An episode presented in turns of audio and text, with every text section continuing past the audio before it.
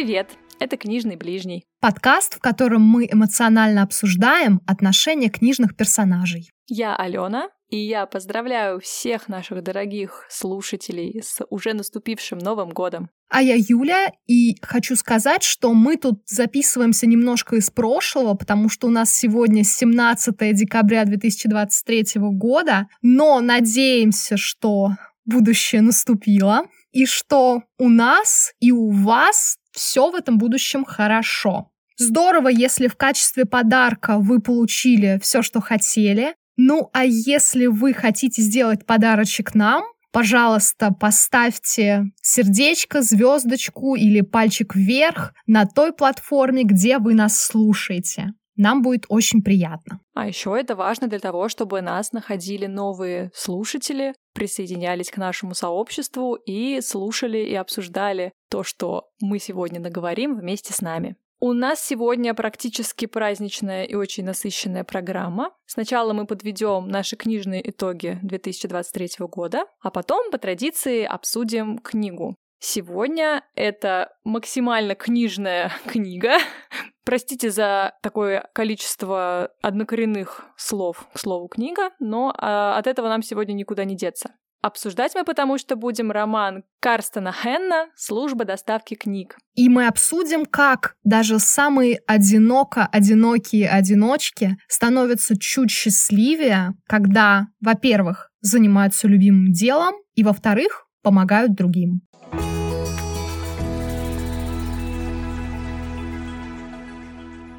И начнем мы сегодняшний странный для нас, да, такой пред и пост новогодний, а назовем его около новогодний эпизод, с того, что подведем наши книжные итоги. Построим эту штуку в формате такого мини-интервью, где каждый из нас будет и интервьюером, и интервьюиром, я не произнесу это слово, и тем, кто отвечает на вопросы. Возможно, наши книжные итоги станут источником вдохновения или книжных рекомендаций, поэтому не переключайтесь, если вы хотите узнать что-нибудь про то, какие книжки мы читаем, помимо тех, что мы здесь обсуждаем, или перематывайте к следующей части, где мы обсуждаем конкретную книгу эпизода, если вас это не интересует. Но мы надеемся, что всем нравится эта традиция подводить итоги в конце года, и вы все-таки останетесь с нами. Давай начнем с вопроса, ответ на который можно хоть как-то количественно измерить. Сколько ты зарабатываешь? Вообще, я хотела, конечно, задать другой вопрос. Сколько книг ты прочитала в 2023 году? И важно ли это для тебя? Я в этом году не считала, сколько книг я прочла. Я их считала, по-моему, в прошлом. Прям вела списочек, прочитала и записала под каким-то номером. Потом я ставила типа книжную цель на Новый год, и там было какое-то невообразимое количество, но в итоге я все равно не стала четко рассчитывать, сколько у меня там чего получилось. Но я о том, что читала, почти всегда писала постец в запрещенной сети, и поэтому я могу примерно измерить это количество прочитанного, и это где-то 20-25 книг получилось. Для меня это довольно приличный результат, но вообще я считаю, что это не важно. Единственная ценность списка прочитанного в том, что ты можешь посмотреть на него и вспомнить вообще ты вот что читал, потому что у меня память как у рыбки, я прочитала, если мы с тобой обсудили, то вообще хорошо, если нет, то я уже, наверное, через два дня не помню, что я читала. Я запоминаю атмосферу, запоминаю общее впечатление, там понравилось или не очень, но что там конкретно было, почти не остается у меня в голове. Зато это удобно, когда ты а, перечитываешь, например, детективы Агаты Кристи, тебе нравится, что там написано, ты уже не помнишь, кто кого убил, и можно заново, как э, в первый раз, перечитывать любимые вещи. А у тебя какое количество? Я в этот раз посчитала, получилось 31 книга. Вау, аплодисменты. Хотела добить до круглого числа. Ты еще успеваешь, у тебя есть две недели и девять книг. Можно просто взять очень маленькие. Я буду читать книжки малышки тогда, чтобы добить до 40, да? Да, да, но если это важно... Ты считаешь важным количество книг прочитанных? На самом деле нет, потому что как мне относиться к числу книг, которые я прочитала? Это много или мало? Для человека, который не считает себя книжным блогером, книжным, книжным человеком в полном смысле этого слова. Мне кажется, это прилично. Да, Ну смотри, это получается больше, чем книга за две недели. Ну, как бы это вообще нормально. Мне тут скорее важен какой-то личный прогресс относительно себя в прошлом году и уж тем более в позапрошлом, потому что первые, мне кажется, пару лет после окончания университета, где мы читали несколько книг в неделю, я вообще дала себе полный отдых, полную разгрузку и прочитала, наверное, в первый год после окончания университета меньше, чем 12 книг за год, потому что я отдыхала. Мне кажется, у меня было еще меньше даже после университета. Кажется, я вообще такая, типа, все, чтение оставим в прошлом. У меня было похожее настроение, и тоже не факт, что я даже 12 набрала. В прошлом году у меня было что-то около 24 книг. В этот раз 31, как я уже сказала. И, в общем, я долго думала, что у меня 29, и надо, думаю, прочитать последнюю. Пусть будет красивое число, но считаю я хуже, чем читаю.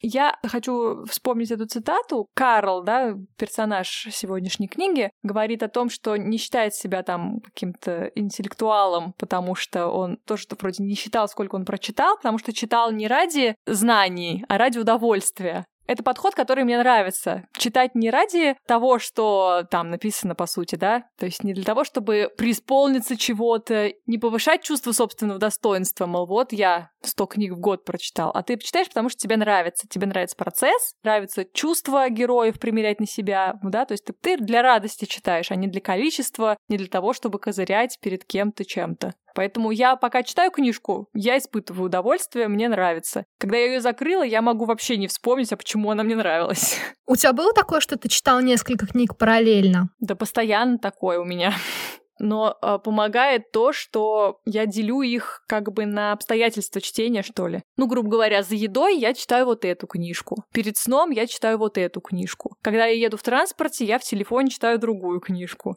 И как бы сюжетные линии не пересекаются и не смешиваются. Конечно же, это не прибавляет скорости моему чтению. У меня, как у человека с проблемами с мультизадачностью, для меня это вообще очень сложно, когда приходится читать даже две книги параллельно. Выход, который я для себя нашла, выбирать по возможности книги, в которых, ну, все совсем разное. Mm-hmm. Но даже в этом случае я испытываю проблемы, потому что вместе с нашей сегодняшней книгой я читала песнь Ахила. Oh. Да, я все-таки ее прочитала. И вот, несмотря на то, что совсем все было по-разному, я все равно умудрялась запутываться.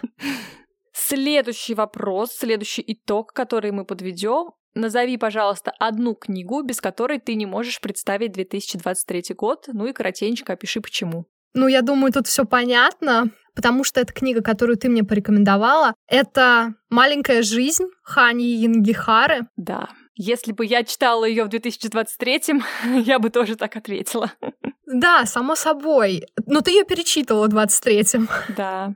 Это, разумеется, не самое жизнерадостное чтение в моей жизни, не самая яркая книга, хотя я очень люблю яркие книги, и мне очень хотелось подобрать что-то такое именно такое пестрое и жизнерадостное. Но эта книга, мне кажется, была самой значимой по какой-то эмоциональной нагрузке, что ли. Сто процентов. Когда ты читаешь, у тебя, во-первых, не помещается в голове, как так, как вообще человек, во-первых, может такое совершать. Это я про отрицательных героев. И второе, как ребенок, ну и впоследствии взрослый человек тоже, может, в принципе, такое пережить и жить с этим ты читаешь и понимаешь, что это на миллион уровней выше, чем многое, что ты читал. Да, маленькая жизнь — это такая штука, которая, мне кажется, ну, если ты открыт, скажем так, для подобных вещей, то она, ну, прям меняет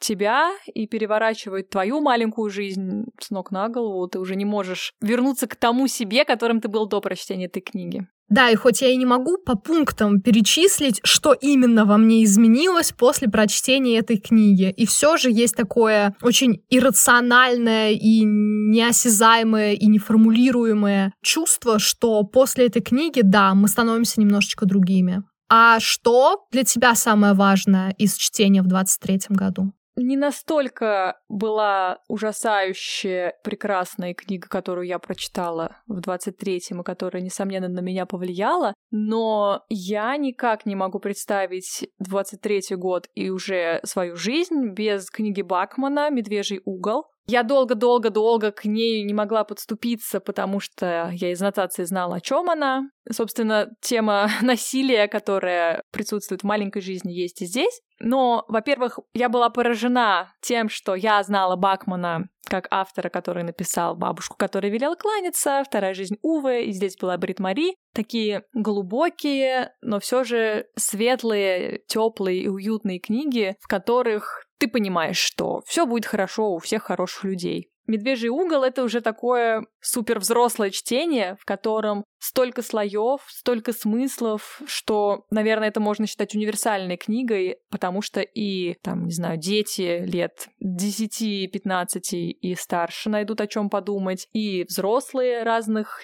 разных профессий, разных семейных положений тоже узнают себя, найдут что-то откликающееся. И так как я теперь родитель, я прочитала эту книгу во многом о родительстве, и там столько мыслей, которые у меня в голове жили, но я не могла их сформулировать, а Бакман сумел. И страхи, которые живут в родителях каждый день, и тот первобытный ужас, который ты испытываешь, когда с твоим ребенком случается что-то непоправимое, на что ты не мог повлиять, но ты чувствуешь, что ты все равно виноват. Вот все это Бакман сумел мастерски описать. Кажется, что я тоже изменилась довольно сильно после этой книги. Я уже прочитала вторую часть, а так как это трилогия, то я купила, точнее, я попросила тебя купить мне третью часть на английском. Как прочитала оттуда первую главу, которая полстранички занимает, так на этом мои успехи чтения на английском пока и застопорились. Но, в общем, это та вещь, которая навсегда со мной, и надеюсь, что я таки осилю чтение на английском, потому что как будто бы хочется познакомиться с этой историей еще дальше, глубже, и не ждать, когда и если вообще случится перевод на русский язык. Поэтому будем осиливать новые какие-то скиллы для того, чтобы Бакман был прочитан мною весь. Есть дополнительный вариант, дополнительная опция освоить, короче, шведский язык оригинала этого произведения и как бы погрузиться на миллион процентов уже. Да, у меня была такая мысль, но потом я поняла, что, наверное, тогда я познакомлюсь с этой книгой, ну, не знаю, на пенсии только. Нет, ну можно переехать в Швецию, и тогда у тебя не будет выбора. Ну, как сказать себе, выбор есть всегда. Да. И вот, кстати, вполне себе про выбор мы сейчас следующий пункт с тобой обсудим. Давай выбирать книжки, которые мы прочитали в 23 году и которые мы бы порекомендовали нашим друзьям или тем, кто нас спрашивает. Вдруг кто-то считает нас книжными экспертами. Это не так, если вдруг кто-то так думает, чтобы вы не разочаровывались.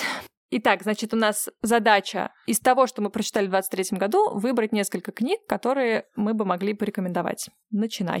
Мой 23-й год начался с чтения книги Донны Тарт «Тайная история». Блин, это был мой вариант. Это наш общий вариант. Да. И это вариант еще для огромного количества людей, мне кажется. Согласна. Мы вот прочитали эту книгу в 2023 году, поэтому это очень значимая вещь для нас в этом отрезке времени. Если бы не маленькая жизнь, естественно, я бы сделала ее книгой года, я даже не знаю, что делает ее одной из лучших книг в моей жизни. Это и захватывающий сюжет, и такой формат это довольно толстый роман, но благодаря этому ты погружаешься просто на все сто и начинаешь буквально жить линиями и перипетиями, которые там есть. Плюс роман написан и переведен очень хорошим языком, так что интеллектуальное удовольствие также обеспечено. «Тайная история» — это первая книга Донны Тарт, которую я прочитала, благодаря твоей рекомендации, Юль. Вообще не знаю, какими словами тебя благодарить, потому что я жила совсем иную, более скучную жизнь, пока не знала Донну Тарт. Со мной редко бывает такое, что я не могу уснуть, потому что я хочу дочитать, что же там в этой главе случилось, или узнать там, да, ну, что они будут делать, как выкручиваться. И вот это случай с «Тайной историей». Тем и запомнился мне в этом году, потому что я действительно не могла спать какими-то ночами.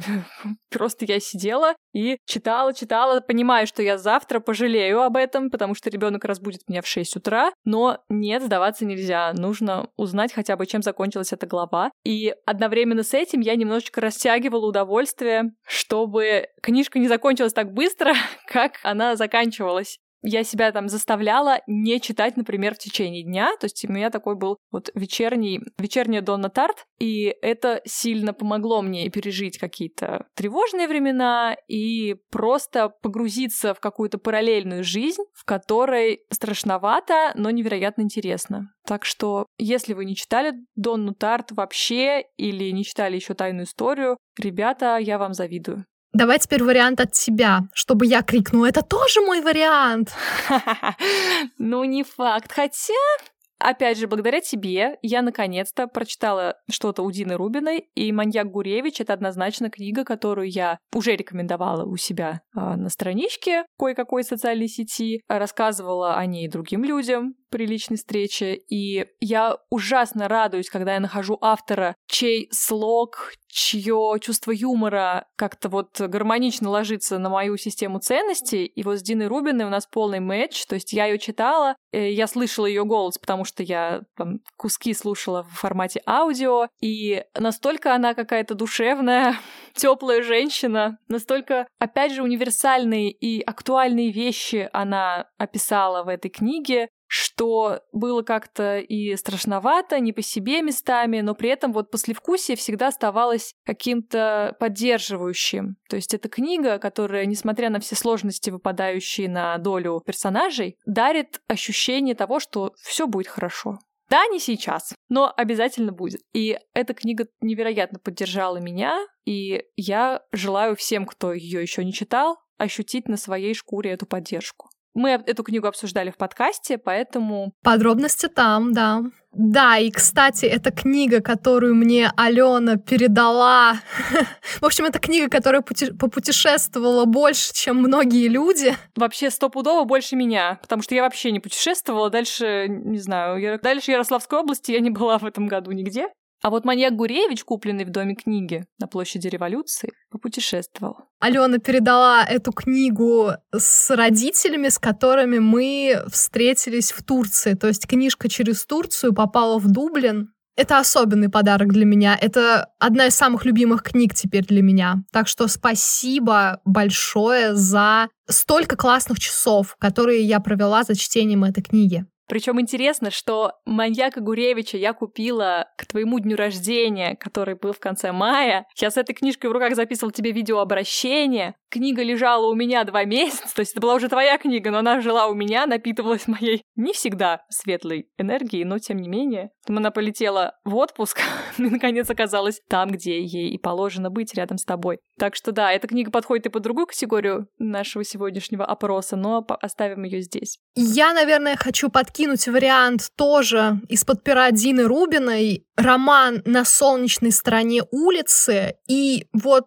все достоинства, которые есть в книге «Маньяк Гуревич», все это применимо и к роману «На солнечной стороне улицы». Естественно, там другая тема, другие обстоятельства, другие герои, но все тот же вкусный, колоритный, цветной язык, необыкновенные метафоры Дины Рубиной, которые не придают вот эту ненужную возвышенность тексту. Они всегда к месту без ложной вот этой трагичности, без меланхолии, просто действительно очень интересное изучение темы иммиграции. Поэтому иммигрантам и не иммигрантам я эту книжку рекомендую.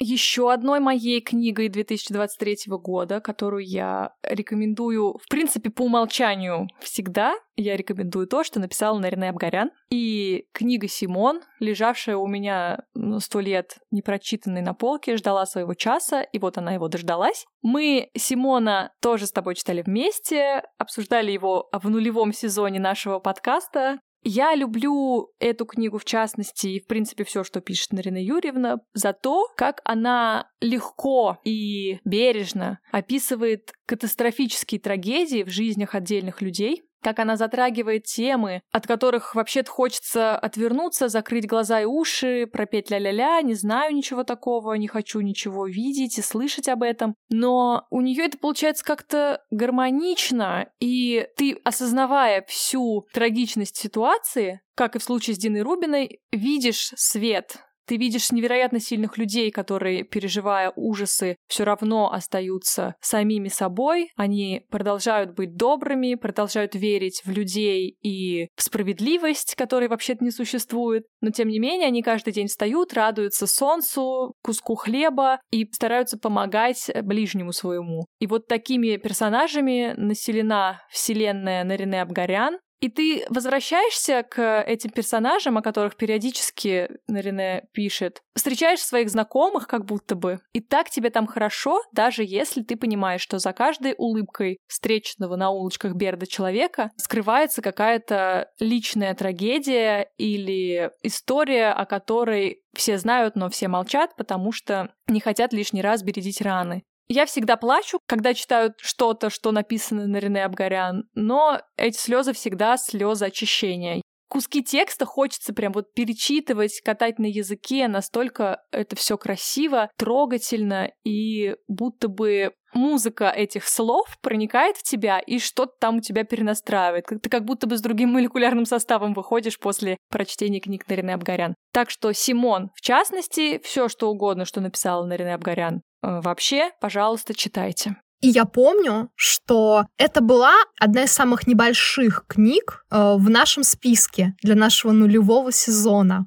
Но при этом выпуск, который в итоге я там нарезала, это была просто слегка обработанная зумовская запись. Выпуск получился, я помню, самым большим. То есть сколько всего можно обсудить, прочитав эту небольшую книгу. Это показатель, я считаю. Да, и мы все же старались э, обсуждать не вообще все. Они на самом деле гораздо шире, то есть они попадают в тебя и раздаются там так, что ты не можешь ни о чем больше думать. Так что Симон — это то, что читается быстро и легко, но то, что как будто бы навсегда остается внутри и, ну, правда меняет нас. Вообще хорошие книги и должны, наверное, менять нас. Да и не очень хорошие тоже меняют нас, о чем мы сегодня, наверное, придем в итоге, э, к выводу, к какому мы придем в итоге. А рекомендовать нехорошие книги как-то совсем не хочется, поэтому да. Все, что мы сегодня называем, изменит вас так, что вы не узнаете себя, если прочитаете все. Я хотела не то чтобы поделиться болью, может быть, даже поделиться стыдом о том, что я не прочитала ни одной книжки из нон-фикшн. Э, то есть я читала только художественную литературу весь этот год. Но я знаю, что ты, Ален, можешь поделиться двумя очень своеобразными рекомендациями из сокровищницы нон-фикшн. А, я славлюсь тем, что не умею обращаться с деньгами, поэтому, когда мне присылает кто-нибудь из э, издательств или там сервисов книжных какую-нибудь э, горящую ссылку, типа вот только сегодня, только для вас, минус 50%, вот на эти книжки я ведусь, короче, как школьница, почти каждый раз. В связи с этим у меня накоплена стопочка всякого, что я там либо на день рождения мне там, не знаю, какой-нибудь банк присылал тоже ссылку на подарочные книги, которые, в принципе, бесплатные, но сам бог велит взять. Вот, или вот так вот на распродаже я где-то купила, схватила, потому что мне понравилось название, но я их не читала. И вот, видимо, в этом году э, я решила как-то стать более осознанной в этом направлении и что-то из закромов доставала. Такими штуками стали в этом году. Краткая история пьянства от каменного века до наших дней, автор Марк Форсайт, очень классное чувство юмора у Марка Форсайта, и перевели довольно достойно его шуточки и подводочки. Ха, подводочки. Вообще шикарная просто книжка, рассказывает нам о том, как там, начиная, не знаю, с времен до нашей эры в каких-нибудь племенах люди варили себе нечто, что больше напоминало овсяную кашу, чем пиво, но называли это пивом, и какой-то эффект увеселительный получали. Потом там через эпохи мы приходили к тому, что появляются там специальные заведения для этого, какие в них правила, как нужно себя вести и за что ты можешь огрести, если не так посмотрел на кого-то, кто сидит где-то, где ему положено. В общем, это не столько на самом деле про пьянство, сколько вообще-то про культуру и особенности особенности тех или иных народов и того, что они употребляли это, конечно, тоже важно, что, но гораздо важнее почему и как. И там был ворох каких-то забавных цитат. Я нисколько не пожалела, что потратила это время. Не могу сказать, что вот эта книга как-то на меня повлияла или как-то меня изменила, но я провела несколько классных часов, веселых. Я там постила цитатки в наш чат с друзьями про пиво. Наверное, сейчас самое время сделать ремарку о том, что э, чрезмерное употребление алкоголя или любых увеселительных веществ вредит вашему здоровью, поэтому берегите себя. А вот книжку прочитать можно, это точно не повредит, а обязательно поднимет настроение. Про то, что может не очень поднять вам настроение, особенно если вы человек довольно брезгливый или чувствительный, я тоже расскажу. Эта книга «Что скрывает кожа?» довольно такая, ну, популярная, простым тоже довольно-таки языком там описано об основных особенностях, собственно, кожи, о том, что это там самый большой орган у человека, и за многое она отвечает, и что разные проявления а, самых разных заболеваний могут сказываться на коже, но вообще-то, честно говоря, по итогу прочтения я сказала бы, что это книга о том, какие разные варианты вони у человека могут быть и почему они случаются. Вот, поэтому, если вы чувствительны, не стоит это читать. Если вы можете абстрагироваться и схватить концентрат полезной информации из э, вот перечислений разных вариантов запаха, которые источает человеческая кожа, то довольно интересно. На этом, в общем-то, закончились книги э, жанра нонфикшн, которые я прочитала. Но я начинала еще несколько. В основном это все было связано либо с родительством, вот, либо со здоровьем, что-то такое. А за что люблю книги нонфикшн? Часто для того, чтобы решить свой вопрос, э, ради которого ты ее открыл, ты можешь прочитать какой-то кусок и дальше не трогать не интересующие тебя. В частности, так было с книгой про приучение ребенка к горшку. Об этом, я думаю, не стоит здесь говорить. Если вам это интересно, прорекламирую здесь свой подкаст про родительство. Приходите подкаст «Ты справляешься». Там я эту книжку подробно освещала. Ссылку оставим в описании к эпизоду. Обожаю твои книжные обзоры в подкасте про родительство. Следующий пункт подведения наших итогов — это что-то не совсем про текст. Это про обстоятельства чтения, про самые запоминающиеся обстоятельства чтения книги в 2023 году. Да, мы затронули эту тему немножко в нашем эпизоде про детские книги, в нашем специальном эпизоде, который нам очень понравилось э, и записывать, и вообще рассказывать о нем и обсуждать его. Поэтому сейчас хочется вспомнить то, как мы читали какие-то наши книги. Ну, я сейчас буду рассказывать не про одну книгу, да, но про одно обстоятельства. Живем в такие времена, когда очень-очень тревожно почти каждый день. И для того, чтобы не сойти с ума из-за новостей, из-за катастрофических мыслей о будущем, я убегала в книги. Прям вот буквально я себя заставляла когда рука тянулась к кнопке, там, не знаю, браузера, чтобы полистать новости очередные, я себя усилием воли переключала на книгу и читала, читала чужие истории, чужие переживания и поняла, что спасение в книгах я нахожу потому, что даже если там все очень-очень плохо у персонажей, у этой истории точно есть финал, и он известен, да, в отличие от нашей с вами истории. Так что все книги, которые я читала в этом году, пожалуй, сыграли для меня очень важную роль в сохранении рассудка и возможности жить, буквально жить чем-то, кроме тревоги. Книжки наши друзья. Это мысль, на которой, в общем-то, можно закончить все, закрыть подкаст. Но мы не будем, потому что подкаст нас тоже спасает. Да, и потому что сейчас моя очередь рассказывать, да? Да. Я хочу вспомнить о конкрет... об обстоятельствах чтения конкретной книги. Это было в августе, когда нужно было рано вставать на самолет, я хочу сразу сказать, что ситуация в целом была очень благоприятная, но она состояла из каких-то фоновых раздражающих мелочей. Из-за того, что вылет был очень ранний, а нужно было еще до аэропорта ехать два часа, а перед этим нужно было встать, привести себя в порядок, собраться. Короче, я не спала вообще, я была очень уставшей, очень раздраженной. И в самолете мне не то чтобы повезло э, с местом, потому что рядом со мной спала, умудрившись как-то свернуться калачиком, моя соседка по креслу. Половина ее тела заняла мое место вообще. У меня не хватало бесчеловечности, чтобы разбудить ее и чтобы сделать еще одного человека в этом самолете несчастным. Хватило меня.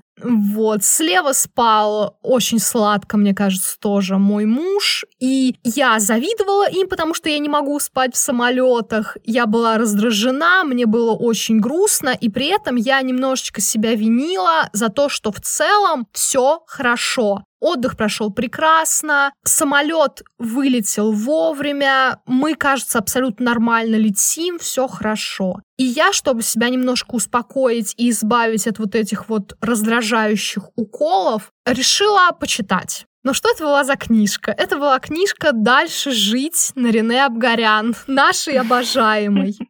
Это прекрасная книжка, прекрасная писательница. Я присоединяюсь ко всем прекрасным словам, которые Алена уже сказала. Но книга очень тяжелая, и она вообще-то написана по мотивам абсолютно реальной, очень трагичной части истории Армении. И мне не становилось спокойнее за свою жизнь, пока я читала эту книгу. У меня не было выбора, я уже понимала просто, что я должна что-то делать, чтобы мне было, ну, не абсолютно невыносимо в самолете. Но книга не то чтобы делала сильно легче. Она, наоборот, добавила плюс 100 к моему чувству вины. Теперь я еще винила себя за то, что я живу в относительно мирных обстоятельствах по сравнению с героями этой книги. И все равно умудряюсь раздражаться. Короче, вывод, который я могу сделать, если вам немножко тяжело, не надо читать еще более тяжелые книги. Так вы точно сделаете себе хуже.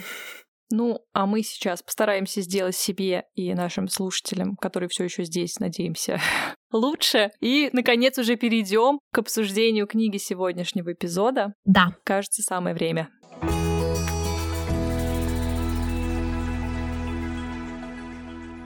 Действие романа Карстона Хэна «Служба доставки книг» происходит в очень уютном городке, это такой старый немецкий город с узкими мощенными улочками, с небольшими, но очень красивыми и уютными домиками. И частью этой уютной обстановки является книжный магазин, который называется «У городских ворот». У клиентов этого магазина есть одна классная опция. Они могут получать книги на дом, они могут их получать хоть каждый день, даже если они настолько быстрые читатели, что читают каждый день новую книгу. Для этого в магазине есть специальный человек, собственно, доставщик книг или книгоходец, как его называют. Главный герой этой книги, собственно, этот самый книгоходец. Его зовут Карл, и хоть он и с точки зрения многих людей одинок,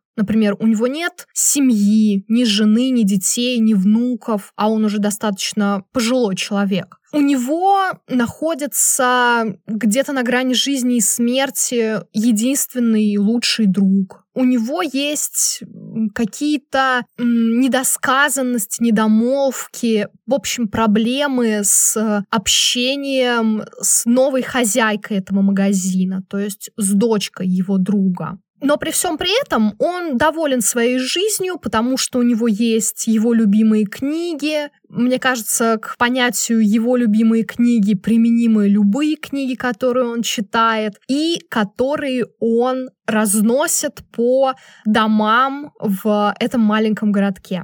Как это происходит? Каждое утро он берет стопку книг, кладет их в рюкзак и разносит по клиентам. И для каждого из этих клиентов у него есть имена книжных героев. То есть он может даже забыть, как в реальности зовут того или иного покупателя. Например, в числе его постоянных читателей есть мистер Дарси, Фауст, Геркулес, когда он встречается со своими покупателями, они открывают ему дверь, он перекидывается с ними примерно парой слов, отдает им книгу, которую они заказали, которую, то есть, они для себя выбрали, и идет дальше. То есть у него есть какой-то устоявшийся круг общения, но это общение очень короткое и поверхностное. Я бы сказала, что человек, ну, наверное, не может быть абсолютно счастливым, когда у него вот такой образ жизни и такая модель взаимодействия с этим миром.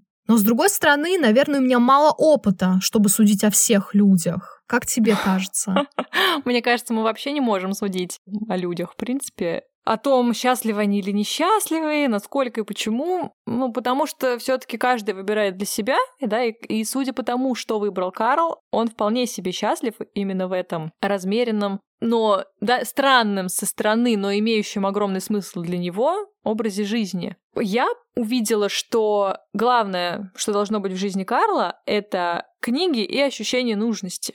Потому что когда по мере развития сюжета он теряет сначала книги, а потом вот это вот, э, эту свою работу, по сути, которую он сам придумал себе когда-то, он начинает исчезать, да, прям буквально он там худеет, тает, болеет и все такое. Поэтому вначале, мне кажется, мы, считаем, мы встречаем Карла в своей лучшей форме. Он делает то, что любит, делает это хорошо, его реально ждут люди, а живет он ведь по сути в каком-то вымышленном мире. Да, люди реальные, с которыми он встречается и которым он придумал имена книжных героев, они важны в этой системе. Но, грубо говоря, ему не настолько они важны, чтобы он пытался понять их лучше, познакомиться с ними поближе. Да и они вроде как тоже получают книгу и вот прячутся в этих мирах, которые в той или иной истории. И как бы на этом взаимодействие заканчивается, вроде всех все устраивает. Это как будто бы тоже такое, знаешь, олицетворение зоны комфорта, о которой мы любим говорить.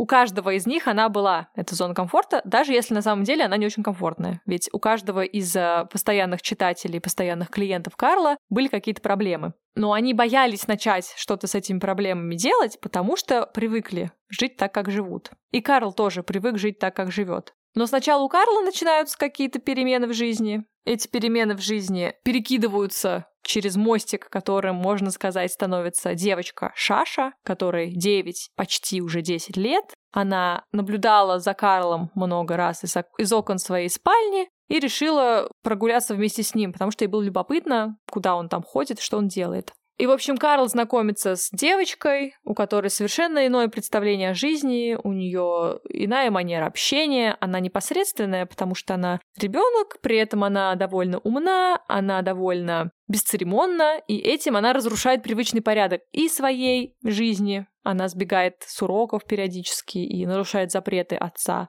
Она нарушает привычный распорядок дня Карла, привычный маршрут и врывается буквально в жизни клиентов Карла.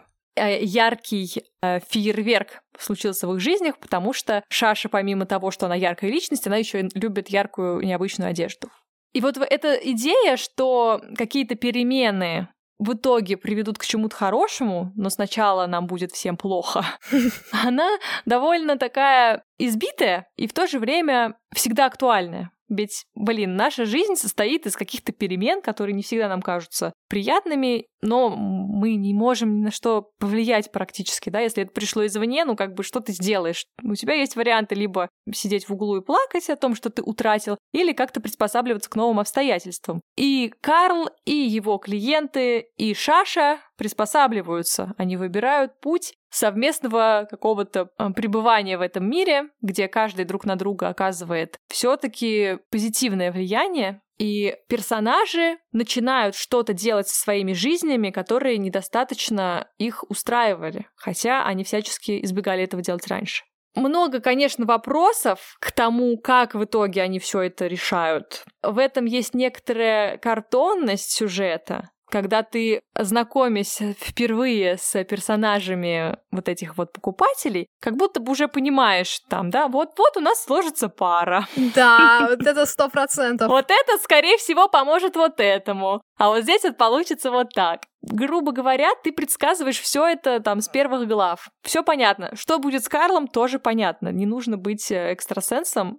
Тут даже если бы чуть-чуть талантливее было написано, мы все равно бы все поняли. Но как будто бы за простотой этого сюжета скрываются важные вещи, до которых и нужно добраться, не сильно при этом устав. То есть мне показалось, что простота сюжета для этого, чтобы мы не прилагали слишком много усилий, разбираясь в перипетиях судеб, а сразу как бы вот употребили, так сказать, эту мысль. Вообще для меня самой важной составляющей этой книги в итоге оказались мысли Карла о книгах. Мне ужасно было близко все, что он о них говорил. И та реплика о том, что он всю жизнь читал ради удовольствия, а не ради того, чтобы что-то там узнать. И о том, что любые книги хотят, чтобы их читали, потому что они, ну, для этого и нужны. И пока мы читаем о героях, они живы, и пока мы перечитываем текст, голос автора тоже жив, и о нем не забывают. И о том, что книги — это действительно наши друзья, они могут э, поддержать ничуть не хуже, а иногда и гораздо лучше, чем настоящие люди. Вот все эти книжные мысли нам, как книжным детям, тоже кажутся успокаивающими, что ли. Ну, то есть ты читаешь про Карла, вот он такой странный во всех смыслах, да, и одиночка, и одевается там в одну и ту же одежду сто тысяч лет, боится сказать правду в глаза, и вот много в нем странного, но при этом, когда ты понимаешь, что он думает о книгах вот так, невольно как-то к нему проникаешься симпатией, потому что, ну, чувствуешь, что вот мы с ним на одной волне. Да, сразу понимаешь. Да, может быть, мы тоже странные на самом деле, может быть, мы со стороны выглядим примерно так же, хоть нам еще и не под 80. Но, опять же, так как он центральный персонаж этой истории, то есть как будто бы автор ему симпатизирует, и ты себя, соответственно, ассоциируешь с ним, и ты такой вроде тоже, тоже персонаж, главный персонаж своей книги. Это приятно. Мне еще понравилась та мысль о том, что ну, жизнь такая короткая, время летит, а тебе ведь нужно прочитать столько всего, и чем больше ты читаешь, тем ярче ты осознаешь, что вообще-то еще столько надо прочитать. И это, мне кажется, так созвучно с нашими итогами года. Да, такая жизненная жизнь. А еще, кстати, очень важная и понравившаяся мне мысль состояла в том, что Карл, он читал только книги и практически как ты только художественные, и не читал новостей. Он там не смотрел телевизор, не слушал радио, потому что понимал, что ему это ничего не даст, не повлияет он никак на то, что там происходит, зато он может выбрать историю, которую он проживет вместе с персонажами. И в этом для себя он видит больше пользы и для, собственно, персонажей, да, которые живы, пока о них читают. Я такая, чувак, я тоже так делаю. Я не читаю новости, а читаю художественную литературу. Это как будто, знаешь, такое, да, разрешение тебе. То есть ты такой, со мной все нормально. Я не один убегаю от реальности в несуществующий мир. Но вот это как раз, возвращаясь немножко так к сюжету, это как будто бы одна из самых больших проблем и Карла, и даже в большей степени его покупателей за счет того, что они сами, не ожидая каких-то рекомендаций со стороны других, сами заказывают себе книжки, и, как правило, все эти книжки очень похожи между собой, и они живут в таком информационно-эмоциональном пузыре. Им комфортно только так. И другие варианты своей жизни или своего круга чтения они вроде как не готовы рассматривать. И их спасает только, ну, по-своему спасает. В рамках этого довольно простого сюжета мы все-таки можем ее назвать спасателем. Спасает их Шаша, которая быстро достаточно для ребенка, как мне кажется,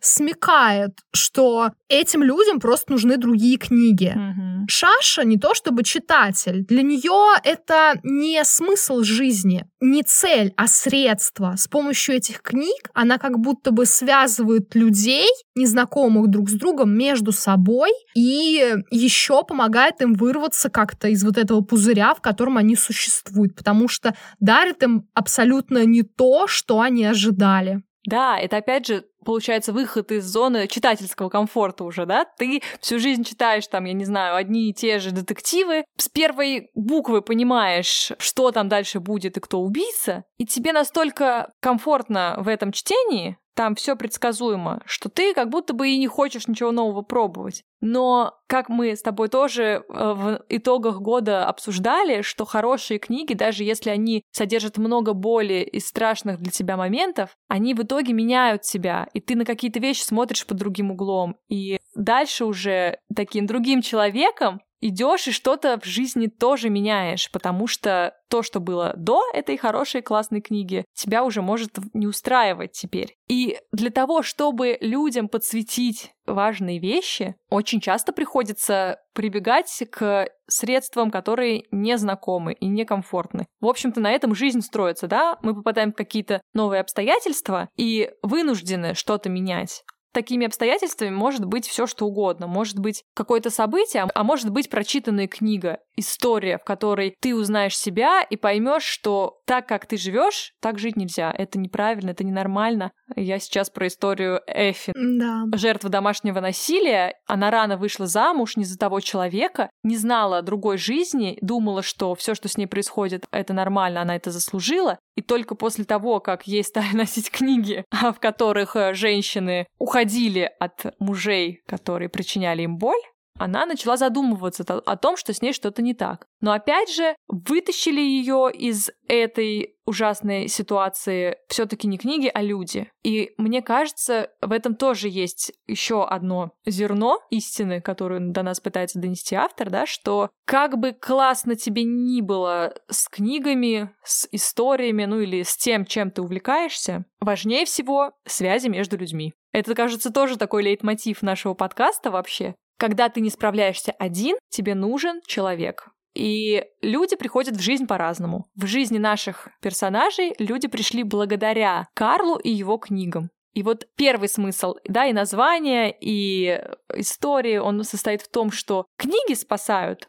В некотором роде так и есть. А вот более глубокий, он состоит в том, что книги спасают, естественно, не сами. Книга — это только история, написанная буквами на бумаге, а в нашем мире теперь и просто в электронном виде. Но через книги мы можем обрести поддержку, опору и действительно спасение, спасение жизни в некотором смысле, а иногда и в самом прямом, через людей, которые приходят в нашу жизнь. И вот это, мне кажется, глубоко, и этой мысли можно простить все нестыковки, вопросики к сюжету и к оформлению тоже. Ого, а что там было с оформлением? Да я просто в ужасе опять от количества опечаток. Как бы и корректура там ужасная, и редактура в некоторых моментах меня прям расстроила. То есть, ну, предложение вообще не по-русски построено. То есть, как будто, знаешь, как прямая калька с немецкого они вот как переводили и забыли как будто бы это немножечко причесать. Казалось бы, да, книга для книголюбов, которые, скорее всего, обратят на это внимание, которым это очень важно. Да, да. Возможно, это кусочек игры с читателем, потому что там, да, одна из персонажей — это госпожа Длинный Чулок, которая обожала выискивать опечатки и об этом рассказывала Карлу каждый, каждую их встречу. Но мне кажется, это слишком грубая игра. Ну да, это какой-то постмодернизм 80 уровня. Так не бывает, я думаю, в издательском деле. Да, да, да, да, да. Я до этого как-то думала, что все-таки в целом можно рекомендовать эту книжку в подарок книголюбу. А, но ты меня разуверила в этой мысли.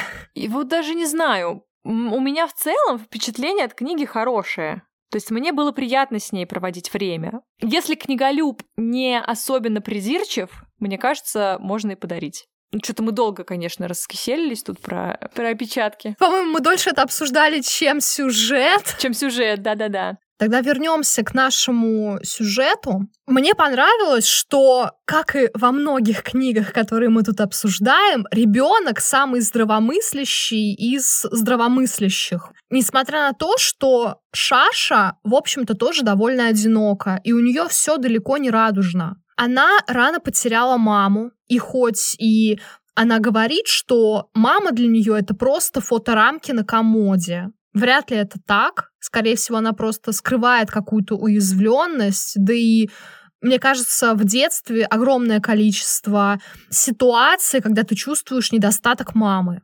Ее папа в связи с этим очень много работает, чтобы чтобы вовремя платить аренду, чтобы было чем кормить и во что одевать Шашу. И из-за этого он очень невнимателен к ее жизни, к тому, что ей нравится, какие у нее есть проблемы.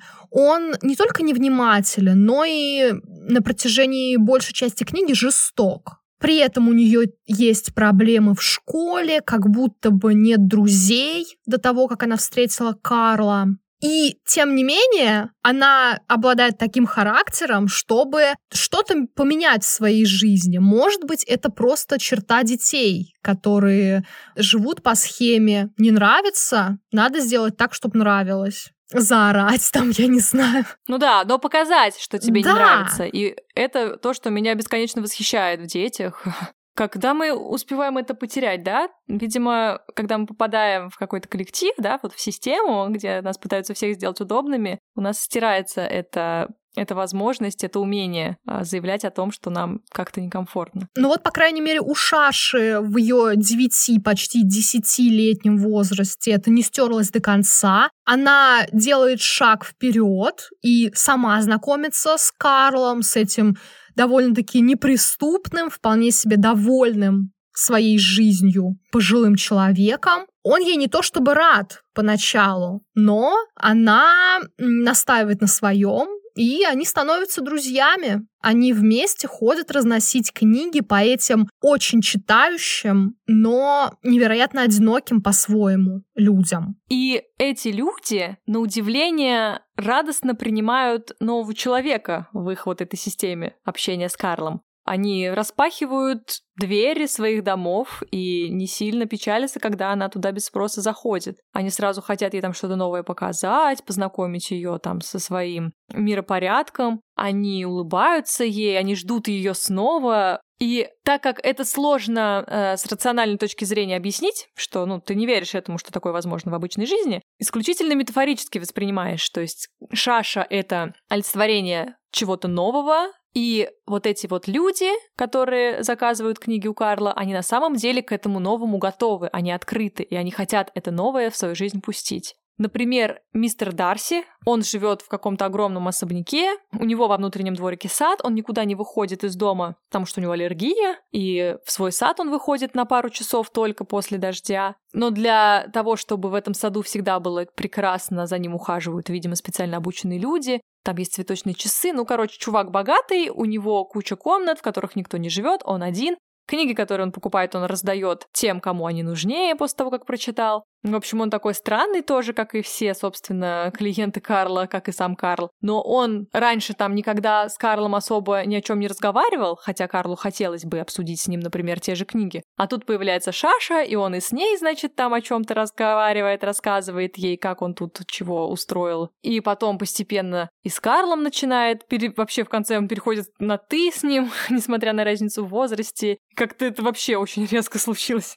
В общем, опять же, верится с трудом, что вот такое возможно. То есть они, значит, десятилетиями эти книги, в смысле, Карл десятилетиями носил книги этим людям, ничего особо о них не узнал, сам придумал им какие-то истории или характеристики, а тут появляется девочка, и со второй встречи они начинают там все рассказывать про себя. Или она про них все понимает, и наконец-то до Карла доходит, что вообще-то все не так-то радужно, как ему казалось. Но это странно. Ну да, как я уже сказала, ребенок, который единственный понимает, что происходит, хотя некоторым героям там под 80, и вроде бы какая-то мудрость должна быть. Но мне кажется, это просто объясняется какой-то такой врожденной так, эм, токсичностью, хотела сказать, врожденной тактичностью, Карла, который вот эту свою привычку не вмешиваться в чужие дела mm-hmm. довел до некоторого такого безразличия, что ли. Ну, безразличия во имя стремления сделать свою жизнь спокойнее. А мне кажется, как раз-таки дело в том, что он будто бы боится помешать им. Возможно. Как будто бы он переживает из-за того, что если он станет чуть более настойчиво интересоваться жизнью своих клиентов, они перестанут быть его клиентами, и тогда он лишится своей работы.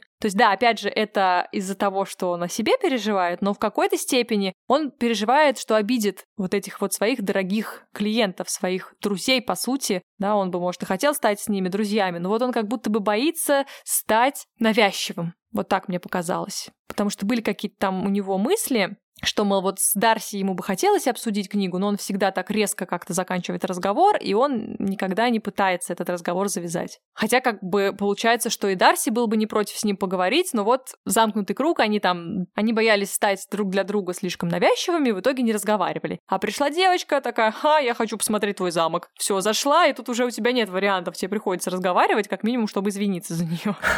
Да, но это, конечно, как ты правильно сказала, замкнутый круг и очень грустная история, когда, с одной стороны, экстра тактичный человек, который не хочет ворошить какие-то твои проблемы, и, с другой стороны, человек, который сам справиться не может с этими своими ранами. Ну и все, и у них ничего не получается, если бы не Шаша, опять-таки. Ну, в общем, да, вопросики имеются. А чувак, который Геркулес, который не умеет читать, и Карл, который всю жизнь читает, не понял, что тот не умеет читать. Хотя тот все время просит его пересказывать сюжет книг, которые он приносит. И зачем вообще он покупает книги? Что это? К чему это? Как он работает, если он не умеет читать? Ну да, он, у него там какой-то неквалифицированный труд, но тем не менее, он же, наверное, как там какие-то документы все равно подписывал.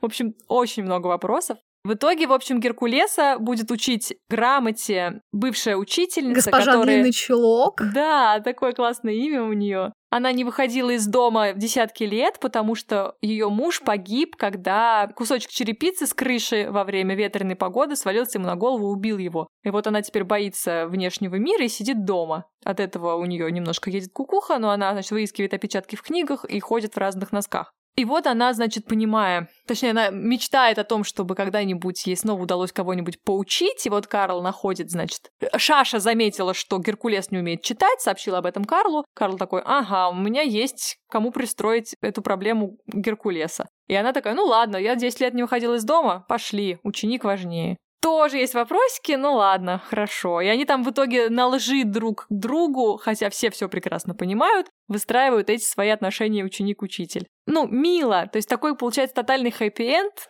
немножко притянутый за уши, но, видимо, он нужен для того, чтобы вот эта вот мысль генеральная о том, что книги и люди, взаимодействуя между собой, способны буквально спасать жизни. Мысль хорошая, красивая, поэтому мы прощаем все сюжетные вот эти вот какие-то огрехи, как тебе кажется, в конце концов, Карл стал счастливее по сравнению вот с состоянием на начало книги? Вот его здоровье ухудшилось, явно. Возможно, ему уже перестала нравиться эта чрезмерная суета, которую создает вокруг Шаша. Ну, слушай, об этом не, не, не совсем там уж явно сказано. То есть он не хотел никого видеть вот этот, в этот свой кризисный переломный момент, когда вот ему плохо, и он такой решил, что все, кажется, я умираю. Но потом вроде как он, он же снова непонятный, и то ли из-за того, что он не хотел кого-нибудь обижать, то ли потому, что это действительно ему важно, он соглашается на этот план многоходовочку авторства Шаши, и он снова будет ходить, доставлять книги вместе с кем-нибудь уже из взрослых, из своих клиентов, Насчет того, счастлив он или несчастлив, я не знаю. Если исходить из начала, да, когда мы понимаем, что счастье для него это его книги и ощущение быть нужным, то, собственно, эти составляющие у него снова есть. Я, кстати, еще думала, что будет какой-то элемент love story, когда, помнишь, в самом начале одной покупательнице в магазине mm-hmm. не могут подобрать подходящую книгу, потому что там что-то ей цвет обложки да, не нравится, да, да, да. она не читает принципиально зеленые книги. И продавщица, хозяйка магазина молодая, она немного нервничает, не понимает вообще, как э, поступить с этой женщиной. И тут приходит Карл, все разруливает своим каким-то необыкновенным шармом, очаровывает эту покупательницу. И вроде как он даже сам немножко очарован. Я думаю, это будет какая-то такая застрявшая в веках история, которая получит продолжение. То есть, в конце концов, они будут вместе. Но, видимо, любовная история — это не про Карла. Да, она и вообще тут как-то любовные истории совсем здесь практически отсутствуют. Там есть какая-то странная такая немного не знаю, суперкартонная и какая-то пошлая линия с чтецом, еще один клиент Карла, который читает книги вслух работникам сигаретной фабрики. Предупреждаем, что курение тоже вредит вашему здоровью, не надо курить. И он, оказывается, во-первых, писатель и сам написал роман, который понравился Карлу. И, в общем, они там подстраивают так, что книга, которую он читал своим коллегам, исчезает с его рабочего места, там появляется его рукопись, и вот он читает свой роман, людям он нравится, они там даже перестают в какой-то момент сворачивать сигары, потому что проникаются. И начальница этого чтеца такая понимает, что она бы хотела, чтобы чтец у нее дома читал ей слух эротический роман. Такой, что? Что? О, господи. Ты до этого воспринимал эту книжку почти как детскую, да? Ну, согласись. Да, да, я еще тоже такая думаю, блин, это же можно дарить, типа, девочкам, мальчикам 10-12 лет, потому что они там, там ребенок крутой. И ты такой, что? И в итоге-то он пошел, блин, к ней домой и читал ей там что-то. И, вероятно, не только читал. Ты такой, ох уж эти немцы. В общем, вот такая линия, единственная около любовной линия в этом романе. Я еще думала, что, возможно, Эфи станет той женщиной, на которой будет любоваться Дарси, когда она читает в его саду на его шикарном там каком-то вписывающемся в пейзаж кресле вот об этом мечтал Дарси, какую-нибудь такую одухотворенную женщину смотреть. И вот вроде как они теперь как раз у него в замке и живут. Вместе с монахиней, правда, но тем не менее. А эта история осталась за кадром, мы пока не знаем. И не узнаем, наверное, никогда, что там у них случилось. Возможно, так и будет. Так что в плане сюжета много вопросов, в плане оформления э, издания тоже вопросы имеются, но в целом история неплоха. То есть я не пожалела, что мы ее прочитали. Я не пожалела, что у меня куплена эта книга в бумажном варианте. Она красивая. Да. И, наверное, прям рекомендовать я бы ее не стала. Но если человек, послушав наш подкаст или увидев обложку, заинтересуется, я думаю, он не пожалеет о том, что потратил время. Тем более время потратишь немного, она быстро читается, довольно такая легкая история вот та степень рекомендованности, которую ты сейчас озвучила, я абсолютно согласна с, то, с точностью до десятых долей пункта. Я хотела еще сказать, что, несомненно, определенный плюс этой истории в том, что это повествование о чтении. Наверное, людям, которые любят читать, интересно почитать, а как читают другие люди. Да, там же есть еще классная классификация, так сказать, читателей на кроликов, черепах и рыб. Да, кролики перескакивают от главы к главе, очень быстро читают. Это вот я скорее. Зачастую не помню, что там было три страницы назад. Черепахи читают так медленно, что они тоже не помнят, что там было, потому что эту страницу они читали на прошлой неделе. Вот это я. Да. да, а Карл, он рыба. Он постоянно в потоке, он всегда по течению вместе с книгами плывет, читает качественно и хорошо. Мы будем на Карла равняться но ничего не обещаем. Я думаю, пришло время для нашего финального вопроса. О чем ты прочитала эту книгу, Ален? Я прочитала эту книгу о том, что в книгах, в любых, плохих или хороших, словарях или атласах-определителях можно найти ответы на свои вопросы, можно найти поддержку или такие мысли, которые зародят в твоей душе, в голове необходимое в данном моменте зерно, и оно прорастет во что-то важное и классное. Но для этого нужно быть открытым к чтению и не быть таким скептиком, каким я вот иногда бываю во время чтения.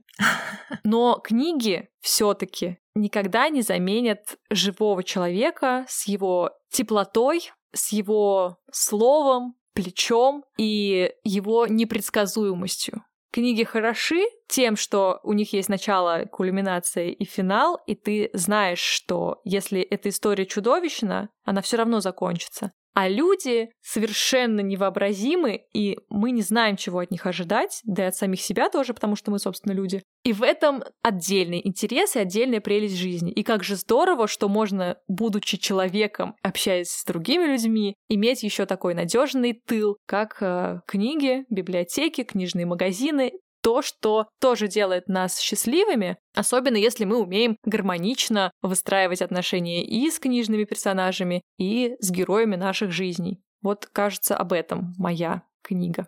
Это безумно красиво. Ты уже упомянула кругозор и важность того, чтобы не быть скептиком в плане чтения. Вот как раз это то, о чем прочитала книгу я. Для меня эта книга о том, что не надо зацикливаться на каком-то одном жанре или каком-то авторе, или там, я не знаю, направлении литературы. Нужно как раз-таки в чтении, да и вообще во всем стараться лопнуть пузырь, который тебя окружает, и, ты правильно сказала, быть открытым этому миру.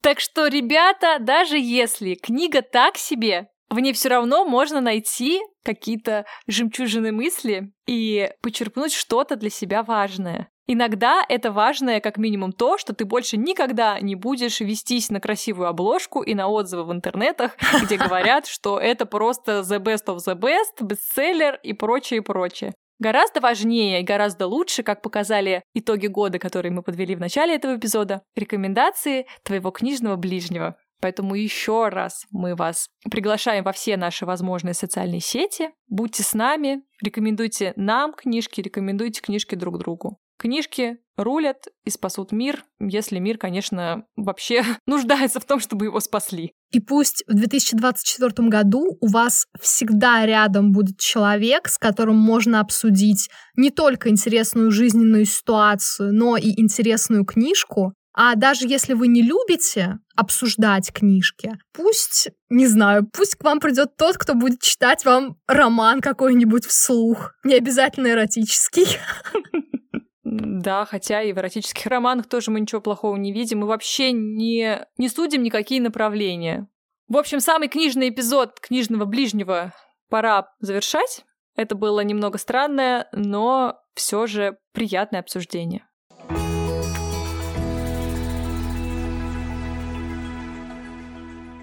Спасибо, что дослушали этот эпизод до конца. Мы будем рады вашим лайкам и комментариям на платформах, где вы нас слушаете, или в соцсетях. И не забывайте заходить в наш книжный ближний чат, где мы обсуждаем эпизоды, книги и вообще все на свете. Все ссылки, как всегда, в описании эпизода. И еще мы очень рады всегда и будем радоваться будущим упоминаниям нашего подкаста где угодно. Вы можете просто рассказать это друзьям, когда встретитесь с ними на новогодних гуляниях или на масленичных, или на э, хэллоуинских, или что бы вы там ни праздновали, везде рассказывайте, какой классный подкаст вы слушаете, если вы так считаете. Ну а используя возможности современного мира, пожалуйста, делайте скриншоты, постите сторис и берите ссылочку из описания к эпизоду и делитесь ею со своими подписчиками, чтобы они тоже узнавали про книжный ближний, слушали, читали книжки по нашим рекомендациям или рекомендовали нам какие-нибудь книжки, которые мы могли бы здесь обсудить.